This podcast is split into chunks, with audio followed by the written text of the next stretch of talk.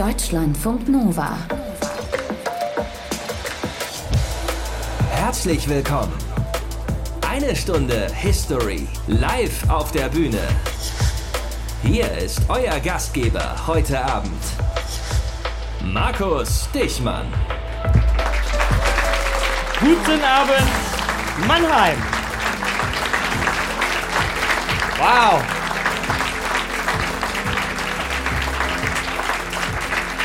Volle Bude, ausverkauft. In der alten Feuerwache in Mannheim. Auch noch Hallo draußen an alle Podcast-HörerInnen, für die vielleicht auch noch mal schnell einen Applaus, dass sie, dass sie wissen, dass ihr am Start seid.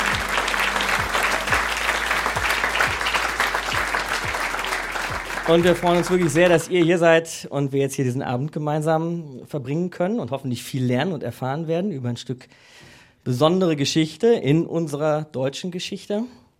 Aber vielleicht, äh, ich weiß nicht, wie viele MannheimerInnen dann tatsächlich jetzt hier sind. Oh, gar nicht so viel. Na, doch, da, doch. Ah, ja, ja, doch, doch, doch, doch, doch, doch. Diese alte Feuerwache, in der wir sind, ne? weiß jemand, wann die erbaut wurde? Ist ja schwierig, hier die Hände zu sehen, aber ich sehe nichts. Da wird geraten hier vorne.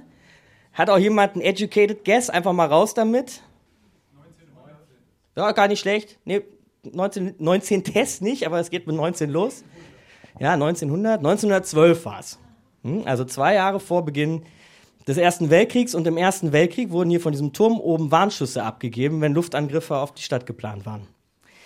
Das ist jetzt erstmal eine historische Marke hier, die wir nehmen zum Anfang. Die zweite wäre das Marchivum, das ihr vielleicht auch kennt, wenn ihr hier in Mannheim wohnt. Mannheims Stadtarchiv und Museum für Stadtkunde, ungefähr einen Kilometer von hier entfernt. Und der Harald, ist Harald heute hier vom Archivum? Ach, du bist es auch. Grüß dich, Harald. Hat uns im Vorfeld der Sendung eine Mail geschrieben, um uns aufmerksam darauf zu machen, dass es eine Ausstellung gerade gibt im Archivum über die NS-Zeit hier in Mannheim.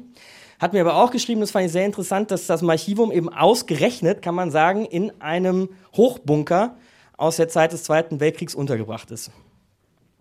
Das heißt, wir haben also diese zwei Marken und zwischen denen bewegen wir uns heute. Ne? Also den, den Turm der alten Feuerwache, ungefähr Erster Weltkrieg, und dann der Zweite Weltkrieg im Archivum und die Katastrophe, die dieser Zweite Weltkrieg mitgebracht hat. Wir bewegen uns genau zwischen diesen beiden Polen heute und fragen uns mehr oder weniger auch, wie man von einem zum anderen gekommen ist, was passiert ist in diesen Zwischenkriegsjahren. Und haben da eben ein ganz besonderes Kapitel, die sogenannte, das ist immer ganz wichtig, weil das wollen wir heute auch noch besprechen, aber ich sage es jetzt erstmal, die sogenannte Machtergreifung der Nationalsozialisten. Wir haben nachher noch einen äh, zweiten Teil der Show mit meiner Kollegin Maike, die auch für euch am Start ist. Kennt ihr ja Maike Rosenplanter von der 1 Stunden History. Die macht dann nachher mit euch eure Fragen. Also bleibt geduldig, wenn ihr was wissen wollt. Da haben wir noch genügend Zeit für. Wie ihr es von einer Stunde History kennt, fangen wir jetzt aber erstmal mit diesem Herren hier an. Aus den prallgefüllten Schatzkammern der Menschheitsgeschichte. Euer Deutschlandfunk Nova-Historiker Dr. Matthias von Helfeld. Hallo Matthias. Sei gegrüßt.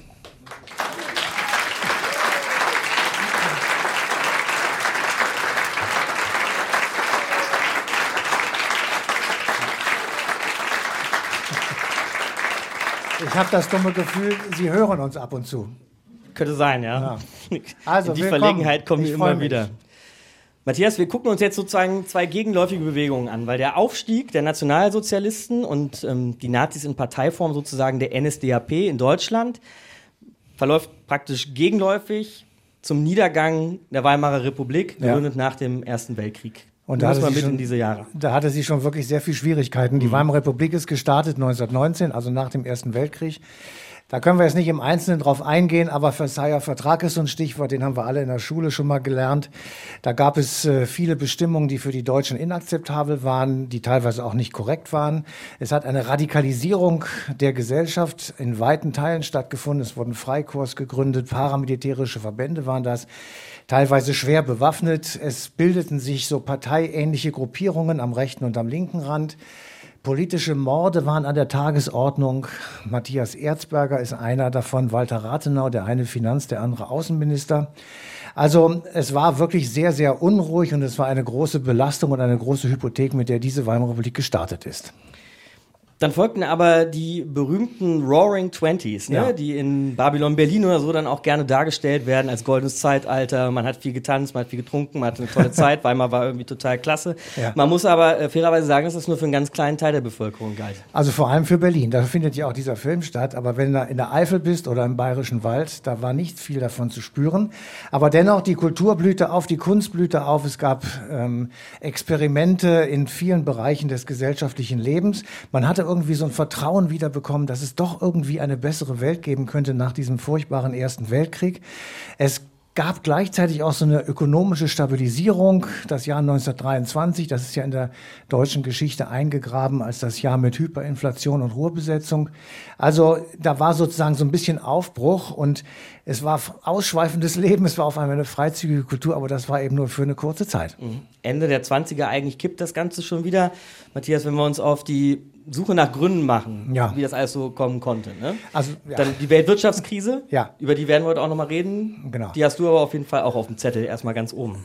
Naja, die ist schon auch der Auslöser gewesen. Das beginnt mit dem Schwarzen Donnerstag in New York an der Börse. Da haben wir alle auch in der Schule von gehört. Also Weltwirtschaftskrise, Börsencrash. Leute werden über Stunden sozusagen völlig arm. Viele stürzen sich von den Dächern. Es gibt furchtbare Situationen. Und nun wird das ganze Geld, was da verbraten wurde und verbrannt wurde und weg ist, beziehungsweise woanders ist, auch in den europäischen Staaten abgezogen. Und das trifft hier in Deutschland natürlich auch auf eine Katastrophe, weil dadurch fehlen Devisen, es fehlen einfach Liquidität. Man kann viele Dinge nicht mehr bezahlen.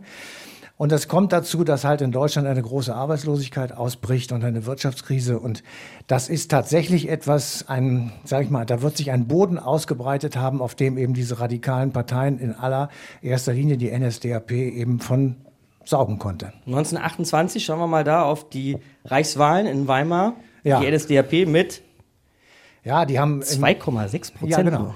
Im Mai 1928 hat die NSDAP 2,6 Prozent der Stimmen und hat, ich will es genau sagen, zwölf Mandate im Reichstag. Also im Grunde genommen eine wirklich marginale kleine Partei.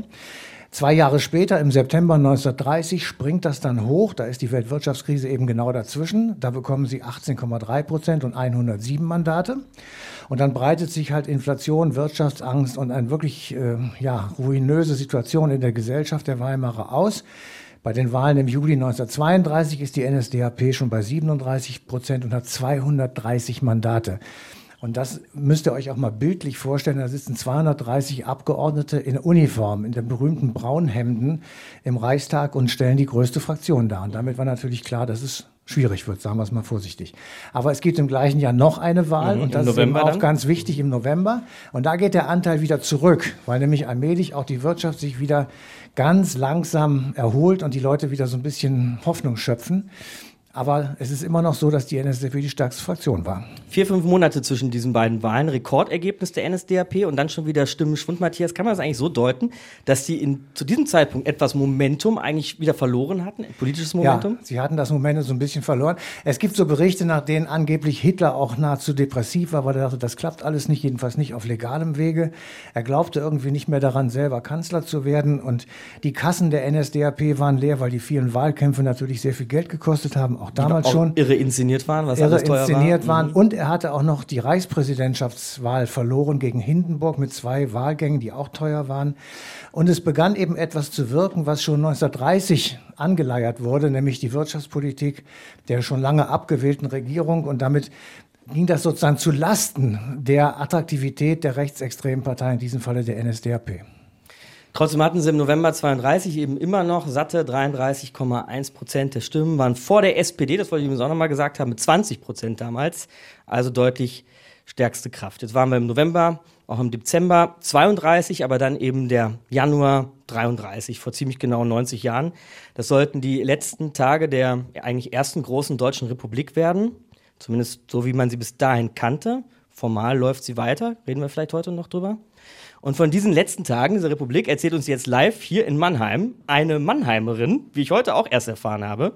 Unsere History-Chefreporterin, habe ich, würde ich fast sagen, wenn es um die NS-Diktatur geht, Esther Köfgen.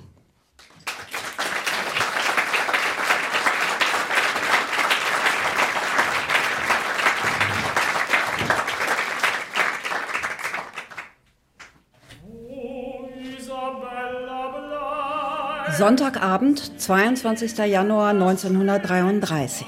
In der Staatsoper Unter den Linden geht zum zweiten Mal der Vorhang auf.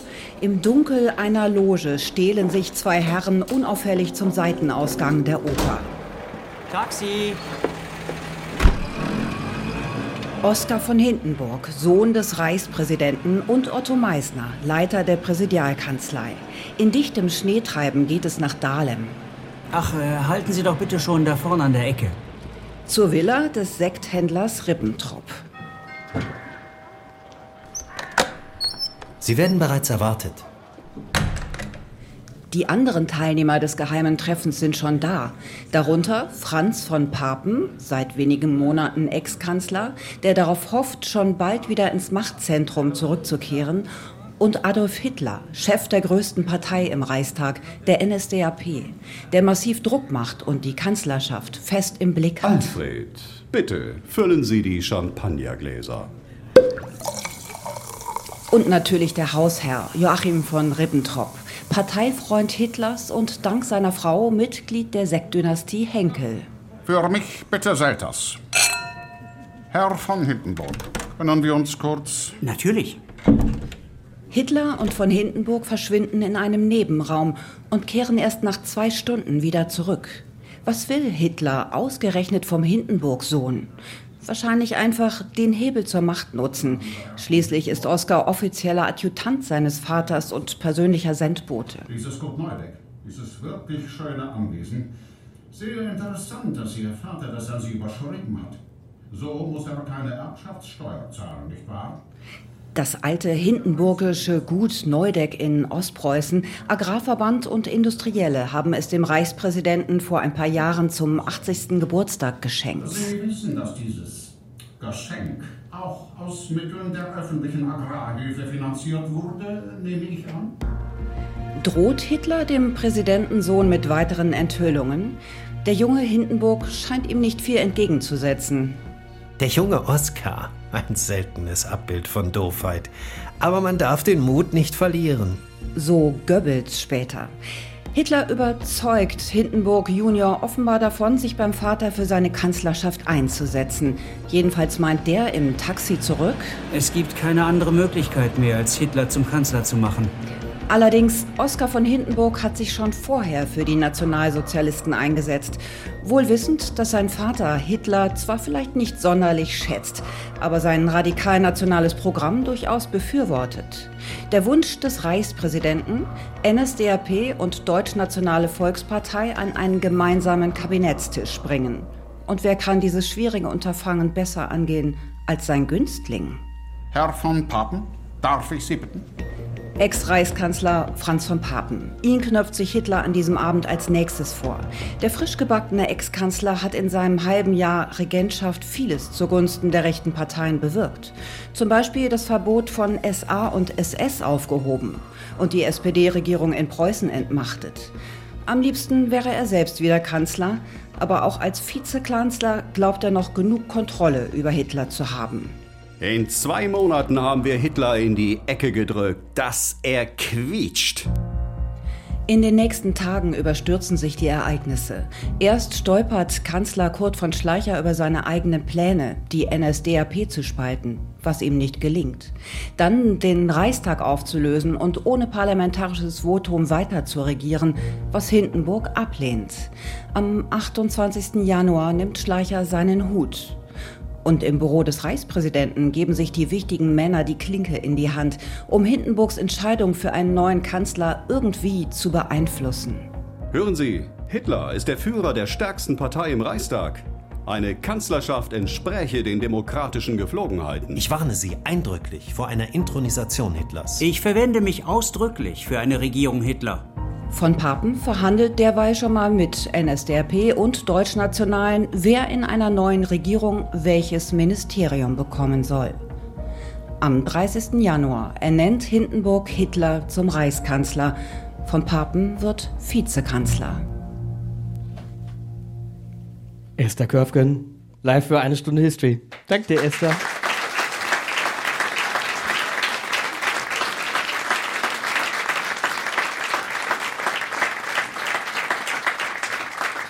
Über die Tage vor der sogenannten Machtergreifung. Hinterzimmergespräche, habt ihr von gehört, ein erodierendes politisches System, korrupte Politik und mittendrin also so ein sehr machtbewusster Strippenzieher namens Adolf Hitler. Alles ganz sicher wichtige Zutaten für den Beginn der NS-Diktatur. Und das wollen wir jetzt alles nochmal vertiefen mit dem Historiker und dem Experten für die Zwischenkriegsjahre, mit Peter Longerich.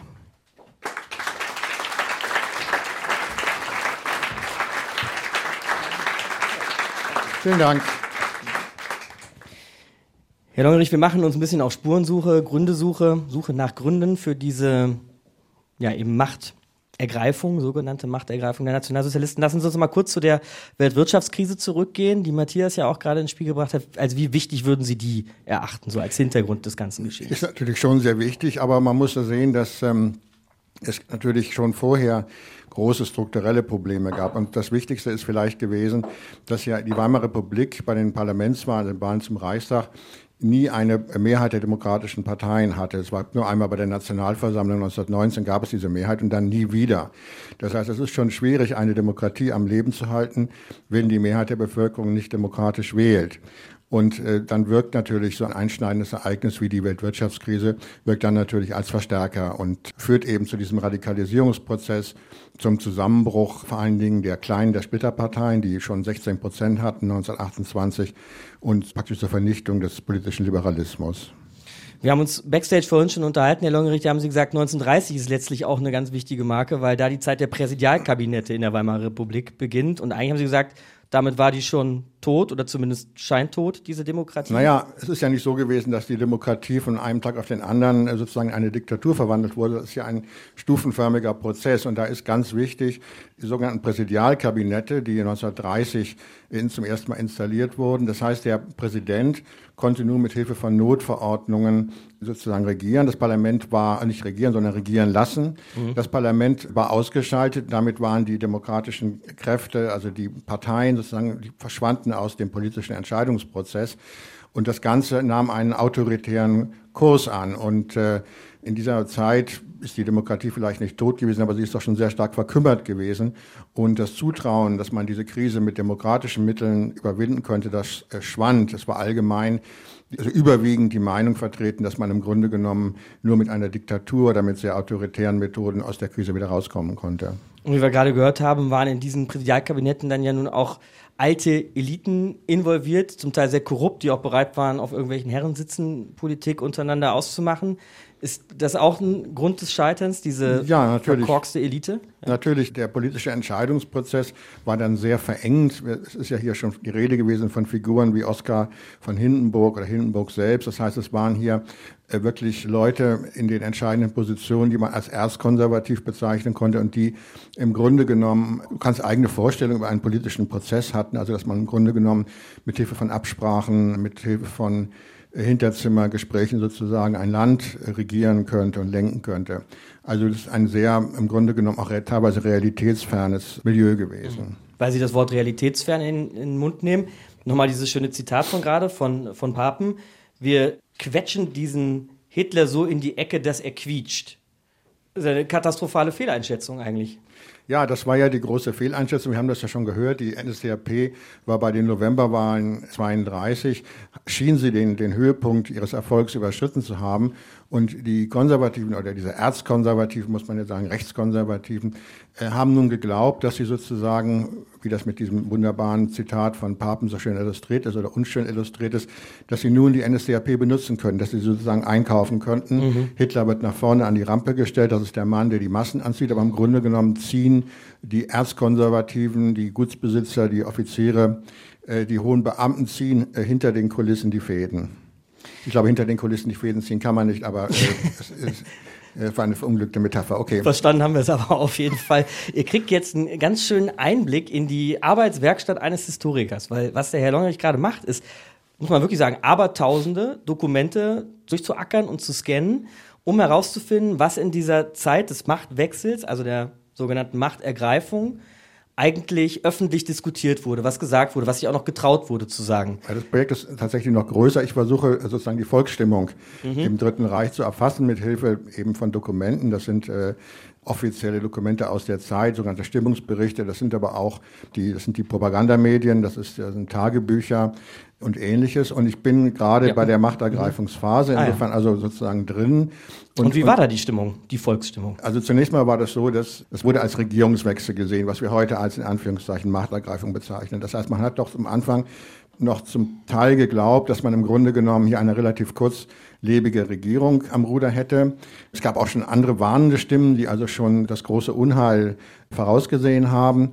Aber äh, im Grunde genommen, wenn man das aus heutiger Sicht sieht, war die Beunruhigung, also die war relativ gering im Vergleich zu der großen Bedeutung, die wir diesen Tagen heute geben. Es geht nun aber sehr Kann schnell. ich vielleicht ganz kurz zur Hm? Beunruhigung, deshalb habe ich gerade mein Handy rausgeholt, nicht weil ich ein unhöflicher Trottel bin, sondern weil der Herr Longerich mir vorher eine kleine Zitatsammlung geschickt hat. Und ich lese mal gerade was vor, da haben wir uns vorher darauf geeinigt, dass das sehr spannend ist. Mit dem Widerspruch der Tatsachen kann man durch Gewalt nicht fertig werden. Aber den Widerspruch im Volke kann man mit Gewalt zum Schweigen bringen. Die Armut kann man nicht abschaffen, aber die Freiheit kann man abschaffen. Die Not lässt sich nicht verbieten, aber die Presse lässt sich verbieten. Der Hunger lässt sich nicht ausweisen, aber die Juden kann man ausweisen. Ja, das ist eine der eigentlich relativ wenigen sehr klarsichtigen. Man sieht eben, was für gute Journalisten es schon damals gab bei der Vossischen Zeitung, in diesem Falle lieber einer liberalen Zeitung. Das waren eben Leute, die hellwach in diese Situation reingegangen sind. Das gilt aber nicht für die Mehrheit, auch nicht für die Mehrheit, glaube ich, der Journalisten in der Zeit. Ich sprach vorhin über Phasen. In den nächsten Wochen schien es so zu sein, als ob im Grunde genommen das, was die Nationalsozialisten an der Regierung macht, nicht so sehr aus dem Rahmen fallen würde. Sie haben die Kommunisten, kommunistischen Wahlkampf äh, unterdrückt, äh, kommunistischen Aktivitäten, Zeitungsverbote und so weiter gemacht. Die Sozialdemokraten ziemlich stark behindert, aber das schien noch sozusagen irgendwie ähnlich. Es gab auch schon Ausnahmerecht in der Weimarer Republik in bestimmten Phasen. Aber der entscheidende Punkt ist jetzt, wo sozusagen wirklich das System kippt. Das sind eigentlich nur drei, dreieinhalb Wochen, nämlich der Zeitraum zwischen der sogenannten Reichstagsbrandverordnung, also der Reichstag brannte. Die Brandstiftung wurde den Kommunisten in die Schuhe geschoben. Und es wurde eine Verordnung erlassen durch den Reichspräsidenten, die praktisch sämtliche wichtigen Grundrechte suspendierte. Man konnte jetzt also jeder Mann ohne weitere Begründung in sogenannte Schutzhaft nehmen, also ihn verschwinden zu lassen oder sie verschwinden zu lassen. Und dreieinhalb Wochen später äh, beschließt der neu gewählte Reichstag das sogenannte Ermächtigungsgesetz, das die Regierung ermächtigt, äh, selbstständig Gesetze zu erlassen, und zwar auch außerhalb der Verfassung. Damit geht jetzt dieses Notverordnungsrecht des Reichspräsidenten bzw. die Rechte des Parlaments auf die Regierung über. Und in der Regierung haben die Nationalsozialisten mittlerweile das Übergewicht. Und das ist dieser ganz kurze Zeitraum, also von Ende Februar bis zum 23. März, wo wir diese wirklich signifikante Veränderungen haben. Und wenn Sie zum Beispiel die liberale Zeitung sich anschauen, also ich habe die Vossische gerade erwähnt, dann sieht man, dass die im Grunde Mitte März aufhören, kritisch zu berichten. Also bestimmte Dinge kommen einfach nicht mehr vor.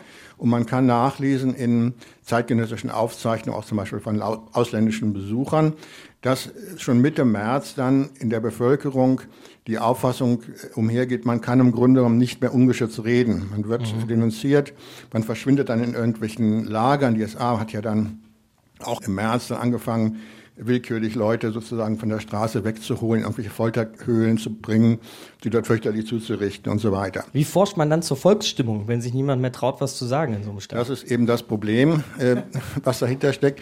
Es ist in der Tat so, dass auch die, diese offizielle Stimmungsberichterstattung, die in Bayern schon äh, fest etabliert war, aber dann nach und nach auch überall anders äh, zum Tragen kam, dass die auch echte Schwierigkeiten hatte, sozusagen festzustellen, was die Leute wirklich dachten weil sich niemand mehr frei in der Öffentlichkeit äußern wollte.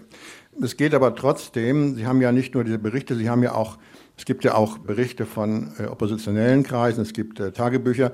Sie müssen halt auch lernen, sozusagen zwischen den Zeilen zu lesen. Mhm. Also dass zum Beispiel Kritik vorgebracht wird in einer Form, die sozusagen noch gerade systemkonform scheint, aber dahinter möglicherweise mehr steckt.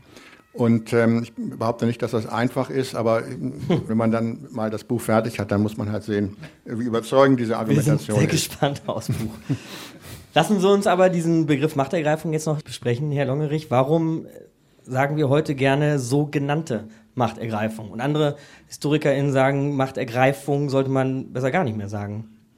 Die Nazis selber haben den Begriff Machtergreifung benutzt, mhm. wenn sie den revolutionären Vorgang betonen wollten. Und Sie haben aber auch von Machtübernahme gesprochen, wenn Sie das legale Verfahren betonen wollten. Das war ja doppelgesichtig. Das war ja eine Kombination von, ja, sagen wir mal, pseudolegalen Maßnahmen und Straßengewalt. Ja, das sind ja diese beiden Komponenten. Und das Interessante ist, dass man beide Begriffe auswechseln konnte, je nach Bedarf. Es gibt dann auch noch den Begriff der Machtübertragung, den wir heute gerne benutzen, aber das stimmt ja auch nicht, trifft ja die Realität auch nicht hundertprozentig, denn die Macht wurde ja nicht einfach übertragen, sie haben sie sich ja teilweise auch geholt. Insofern sind wir da in einem Dilemma. Ich, das ist vielleicht auch eine Generationenfrage verwende den historischen Begriff Machtergreifung und setze ihn aber in Anführungszeichen, wie sie behauptet. Ich habe neulich ein anderes Buch rausgebracht. Der Verlag beschwerte sich, dass in dem Buch, oder der Korrekturleser beschwerte sich, in dem Buch seien zu viele Anführungszeichen. Anführungszeichen. Und ich sagte, ja, das ist leider bei dieser Materie so, dass man viele Dinge in Anführungszeichen ausdrückt, weil wir haben im Grunde genommen nicht den passenden Begriff, um die Sache wirklich sachlich zu kennzeichnen. Wir nutzen Begriffe aus der Zeit, aber distanzieren uns dann davon. Im Podcast bleiben wir dann bei so genannt. Da können wir keine Satzzeichen setzen. Aber, das sind die Anführungszeichen. Genau. Danke, Peter Longerich. Ich bedanke mich bei Ihnen.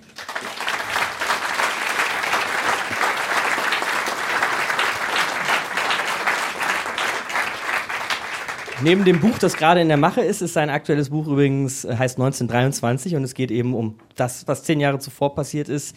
Rheinkrise, Hyperinflation, das habt ihr vielleicht zuletzt auch so in den Medien mitbekommen. Haben wir auch eine Folge Eine Stunde History zu gemacht. Kann ich euch nur schwer ans Herz legen. Matthias, ähm, ich bin mir nicht ganz sicher, ob gerade schon mal das Wörtchen Gleichschaltung gefallen ist oder ob wir es heute noch gar nicht verwendet haben. Ich habe sehr aufmerksam zugehört. Und? Die Antwort lautet nein. Alles klar. Gut. Wichtiges Wort aber, ja. wenn wir jetzt auf die äh, NS-Diktatur nochmal schauen. Versuch uns mal bitte zusammenzufassen, was unter diesem Begriff zu verstehen ist. Ja, man kann es subsumieren sozusagen unter dem Versuch, eine sehr bunte und ausdifferenzierte Gesellschaft in allen Bereichen des alltäglichen Lebens sozusagen unter eine Fuchtel zu kriegen. Also es gab Dutzende von Jugendverbänden und Vereinen. Es gab Sportvereine, es gab kirchliche Vereine, es gab jüdische Vereine, es gab sozialdemokratische und so weiter und so weiter. Und all diese Vereine wurden entweder verboten, also bei kommunistischen Gruppierungen, das haben wir ja gerade gehört, wurden die verboten, auch sozialdemokratische.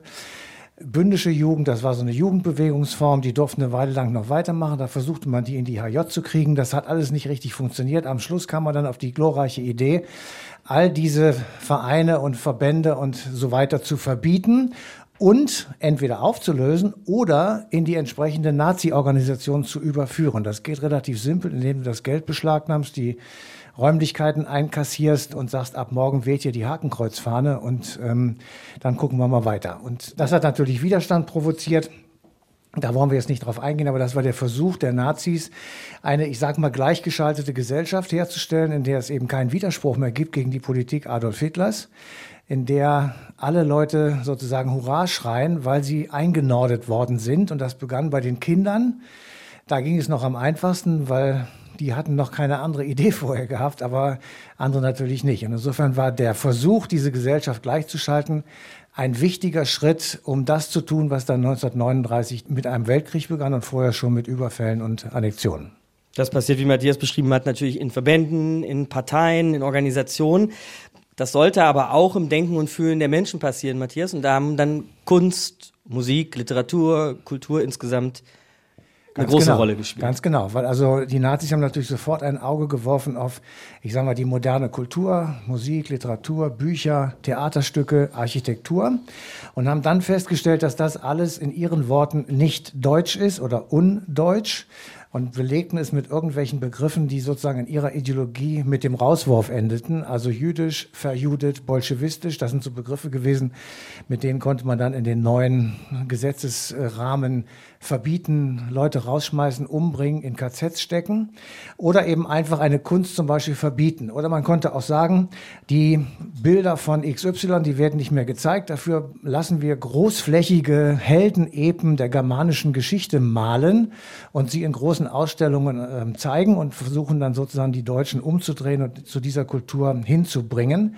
Und das hat man gemacht, indem man bestimmte Kunst, die wir heute als Weltkunst bezeichnen oder bezeichnen könnten, schlicht und ergreifend als entartet bezeichnet hat. Also sie waren im Sinne der germanischen, in Anführungsstrichen arischen Ideologie nicht artgerecht, also entartet.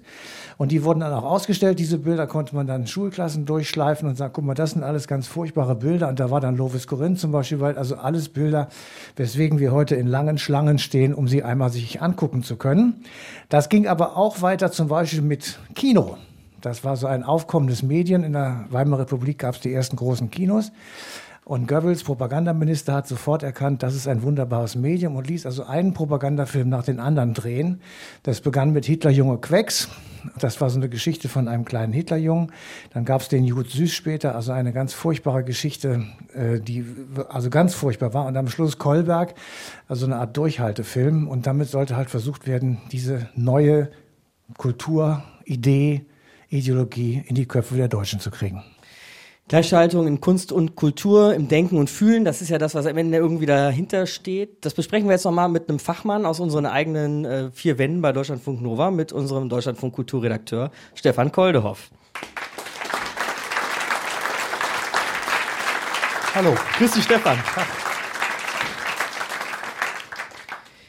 Vielleicht geben wir es tatsächlich mal, wir haben ja häufiger schon in einer Stunde History über Kunst mhm. gesprochen. Äh, und da kommen wir auch immer mal so ein bisschen zu technischeren Aspekten von Kunst. Wie wird eigentlich gemalt? Wie wird es gemacht? Gab es sowas wie einen Kriterienkatalog, den die Nationalsozialisten angelegt haben, nachdem man sagt, das ist jetzt entartet? Oder war das dem Gefühl der Herrenrasse einfach überlassen zu sagen, oh ja, hier. Na, den hat es durchaus gegeben, den mhm. darfst du dir aber nicht vorstellen wie eine Liste, auf der man abhaken konnte als mhm. Maler zum Beispiel. Wenn ich das ja, und das und das mache, ich will jetzt nicht entartet malen, dann muss ich es ja Genau, machen. nein, mhm. es gab im Grunde genommen eine Definition, die auf einer Ablehnung beruhte. Und zwar die Ablehnung war natürlich das, was den Nationalsozialisten nicht ins ideologische Konzept gepasst hat. Mhm.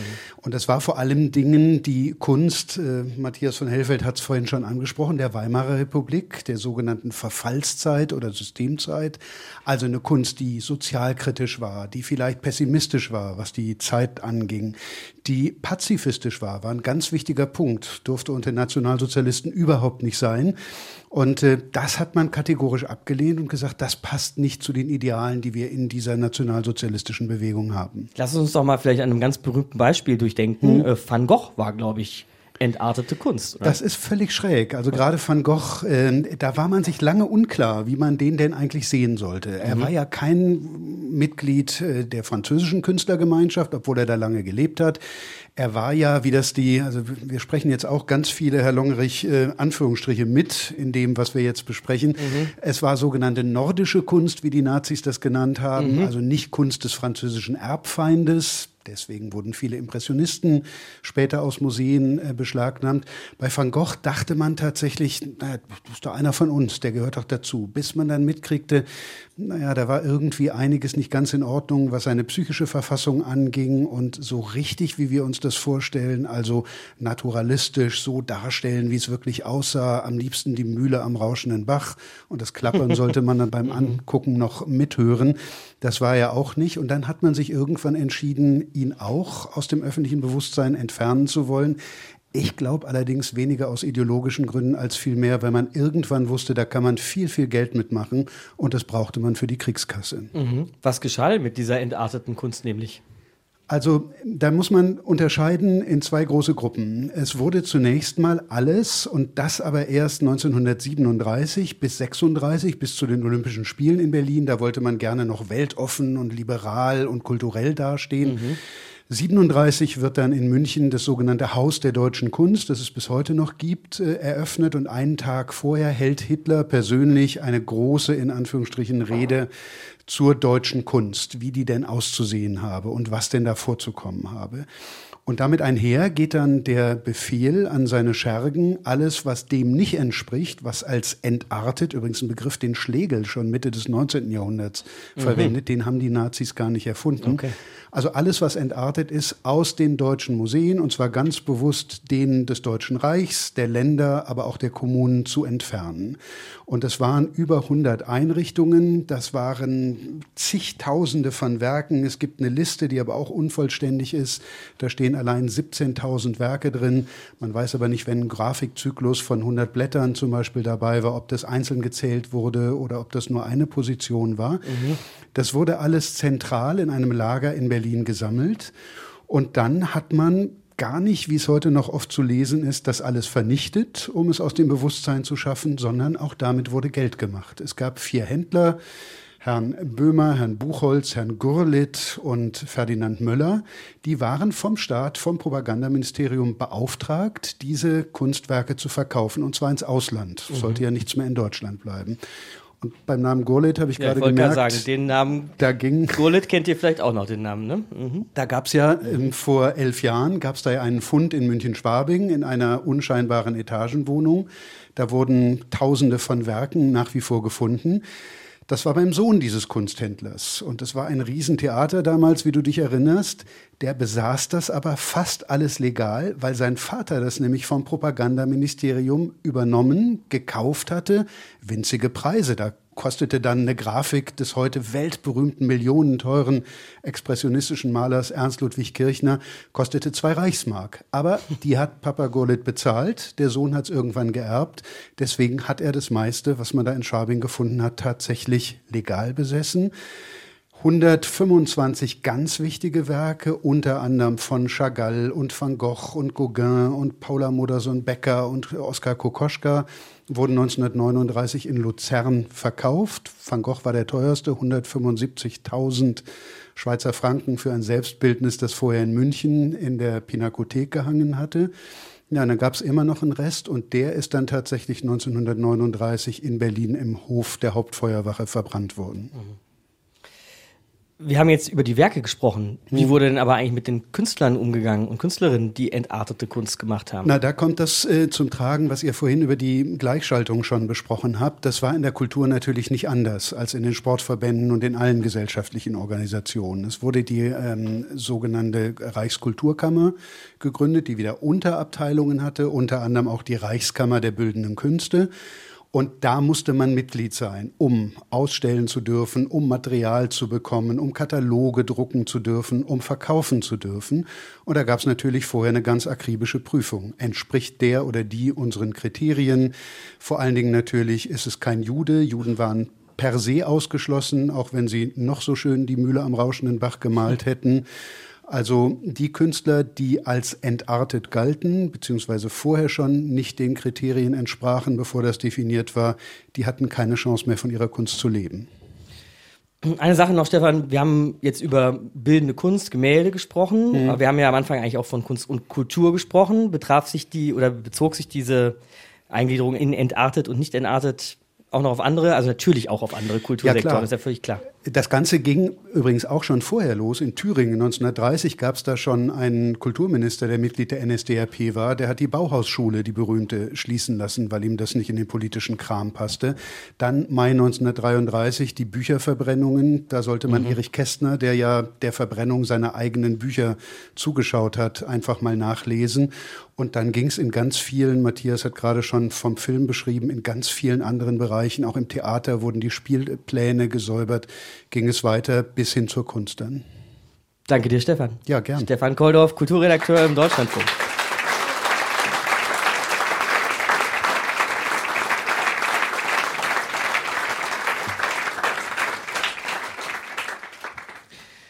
Matthias, also die Gesellschaft war jetzt gleichgeschaltet, um Ja. diesen Begriff wieder aufzunehmen. Wer nicht Freund war, war Feind. Äh, Herr Longerich hat vorhin auch schon davon gesprochen, dass SA und SS dann auch früh angefangen haben mit den ersten Konzentrationslagern, mit Folterungen. Menschen sind einfach verschwunden.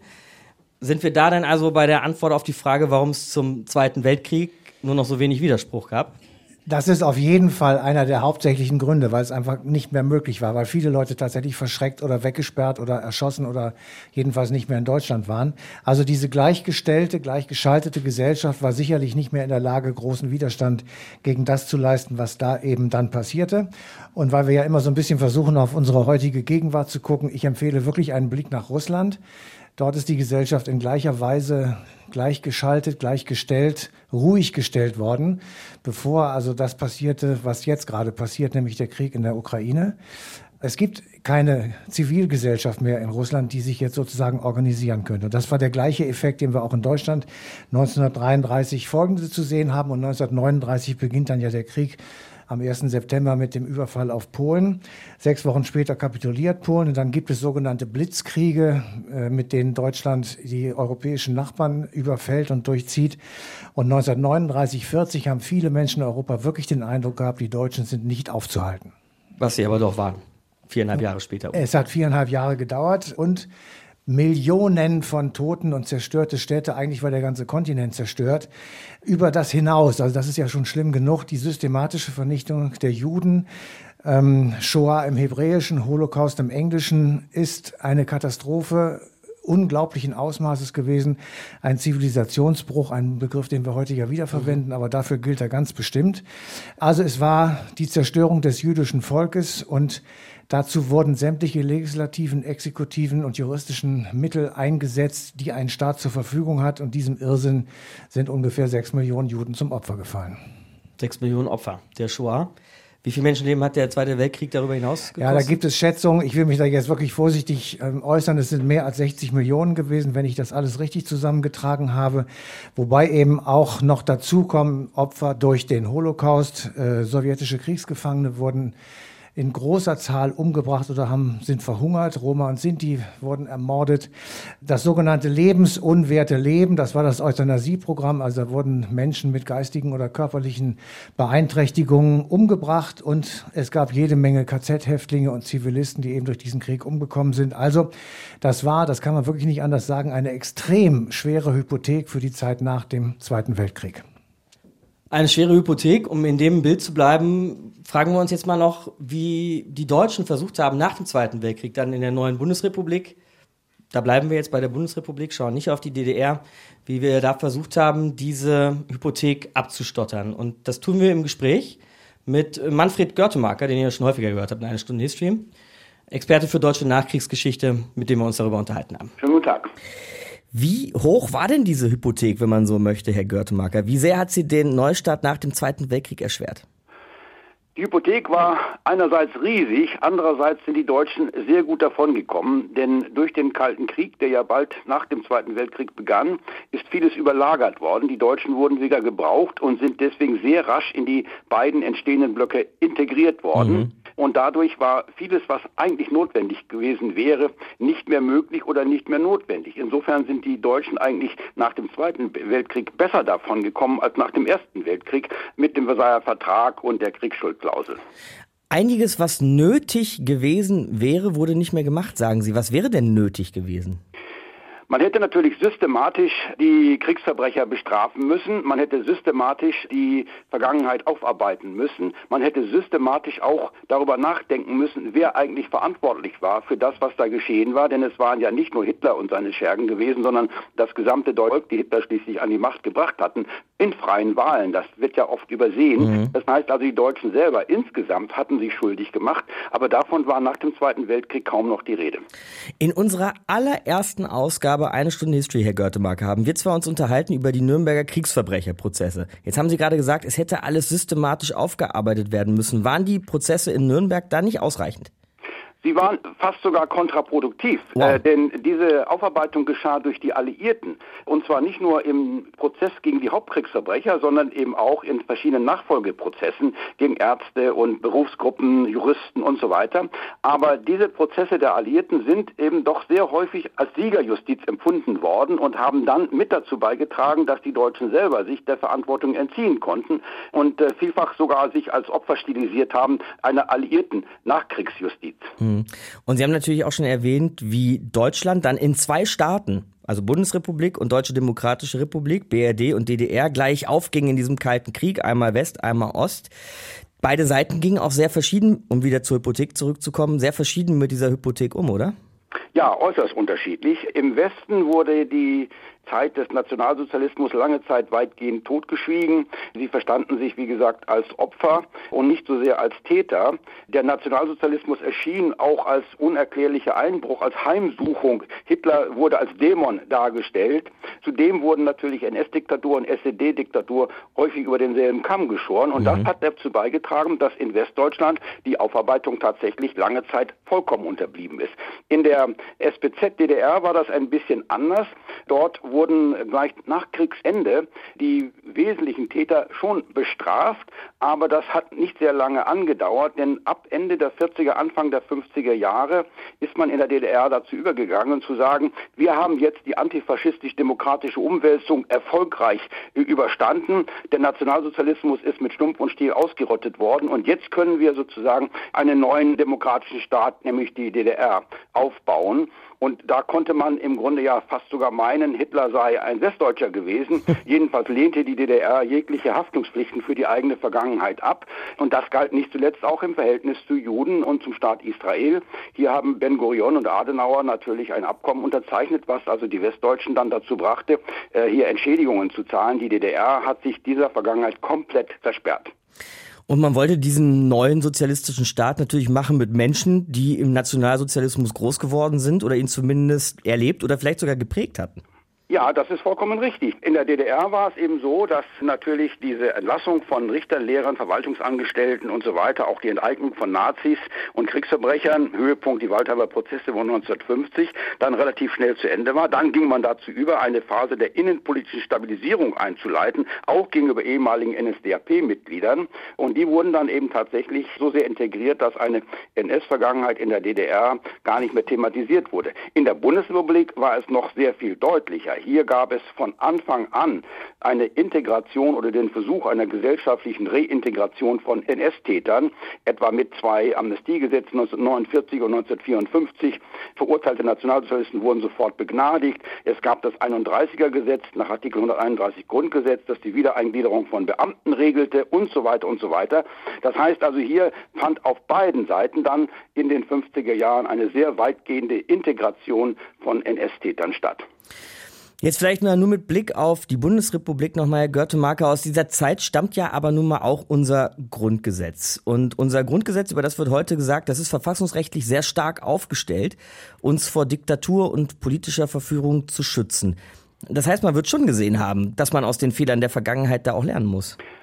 Also was das Grundgesetz betrifft, hat man vor allen Dingen aus den Fehlern der Weimarer Republik gelernt. Es ist natürlich auch eine Verfassung, die durchaus sich zu verteidigen weiß, auch gegenüber rechten oder extrem linken Gruppierungen. Aber vor allen Dingen hat man eben aus den Fehlern von Weimar gelernt, denn die Weimarer Verfassung war ja eine sehr freiheitliche Verfassung und hat eben auch ihren Gegnern dann alle Möglichkeiten gelassen, gegen dieses System von Weimar, wie man auf Seiten der Nazis sagte, zu argumentieren. Das ist in der Bundesrepublik ein bisschen anders. Hier gibt es einige wesentliche Aspekte, etwa die Stellung des Bundespräsidenten, der ja weitgehend auf eine repräsentative Funktion beschränkt ist, oder eben auch die Rolle des Parlaments, das jetzt im Mittelpunkt der Macht steht und nicht der ehemalige Reichspräsident, jetzt Bundespräsident. Und das sind so einige Sicherungen. Hinzu kommt natürlich die Verhinderung der Polarisierung des Parteiensystems durch die 5%-Klausel. Das alles gab es ja in der Verfassung von Weimar so nicht. Und deswegen ist das Grundgesetz natürlich sehr viel besser geeignet, gegen deine Gegner vorzugehen.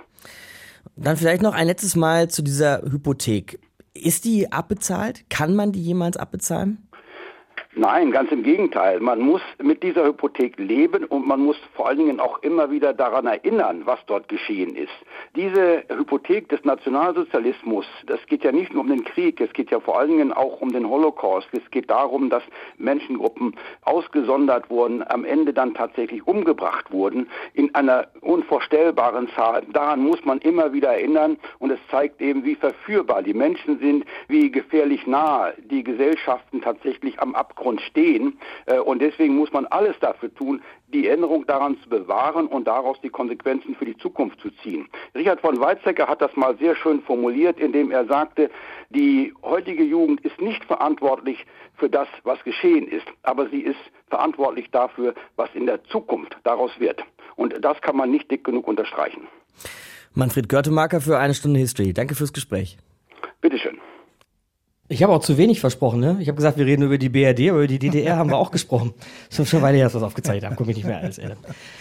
Wie es der Herr Görtemacher gerade gesagt hat, Matthias, wir sind an einem Punkt angekommen, wo es ums Erinnern geht. Ne? Das galt schon für dich, es gilt auch für mich und es gilt auch für alle Generationen, die noch kommen. Wir waren nicht Teil der NS-Diktatur und die ZeitzeugInnen werden weniger.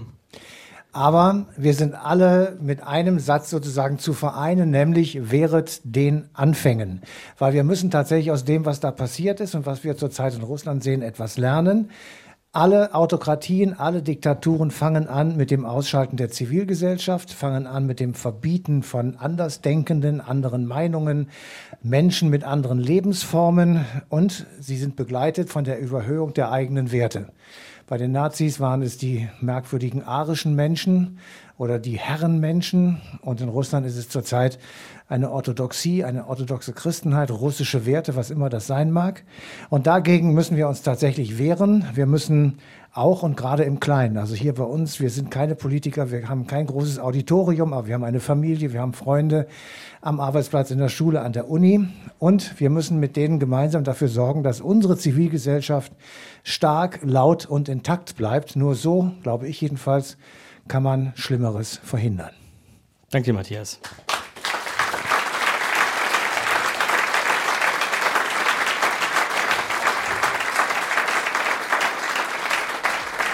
Und danke euch für den Abend bis hierhin. Meine wunderbare Kollegin Maike macht jetzt weiter, Maike Rosenplenter, dann mit all euren Fragen, hatten wir versprochen, nach einer kurzen Pause. Ähm, diese Fragerunde, das Gespräch jetzt gleich noch landet für alle, die den Podcast hören, auch noch im Podcast-Feed. Freut euch drauf. Äh, wir sind ja gerade hier in Mannheim und alle, die hier in Mannheim sind, wir sehen uns gleich draußen Bücher, beim Bücherstand, beim Getränk oder vielleicht auch was zu essen, weiß ich gar nicht, ob es das gibt. Und verabschiedet doch auf. Nee, gibt's nicht? Nee, okay. Dann mein Getränk. Reicht ja auch, ist ja schon spät. Abendessen gab's schon. Und vielleicht verabschiedet ihr unsere Podcast-HörerInnen auch nochmal mit einem schönen Applaus. Tschüss da draußen und bis gleich hier in Mannheim. Deutschlandfunk Nova. Eine Stunde History. Jeden Freitag neu. Auf deutschlandfunknova.de und überall, wo es Podcasts gibt. Deine Podcasts.